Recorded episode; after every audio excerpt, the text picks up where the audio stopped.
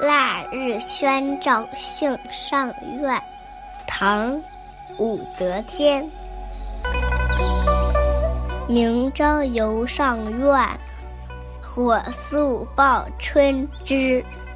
花须连夜发，莫待晓风吹。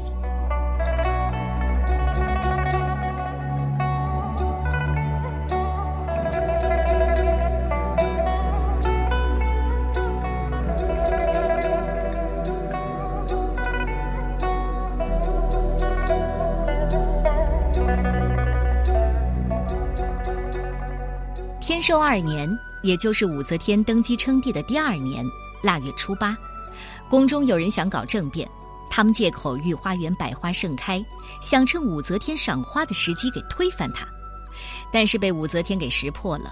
当时正是严冬，百花怎么可能开放呢？有人给武则天出谋划策，叫她下旨命令腊八节这天百花齐放。武则天听了，就写下这首五言诗。腊日宣诏幸上苑，作为诏书。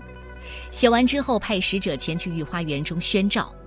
使者把武则天的诏书在花园中烧了，算是报知了花神。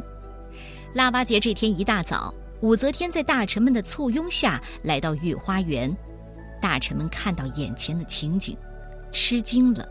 这花园中百花盛开，争奇斗艳。以至于想搞政变的人想到可能连老天也偏向武则天，就不敢轻举妄动了。说来也巧，武则天的年号叫天寿，这也成为皇权天寿的证据。这首诗是武则天的代表作，显示了女皇主宰一切的神气和至高无上的尊严。诗的大意是：明天早上我要游览上林苑。火速传召给花神，知道这个消息。百花一定要连夜开放，不要等到小风吹来，而慢了一步。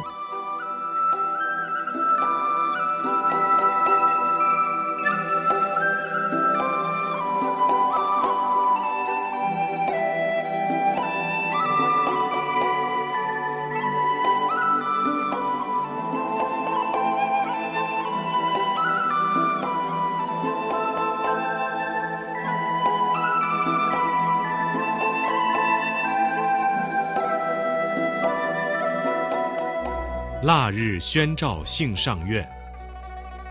唐，武则天。明朝游上苑，火速报春枝。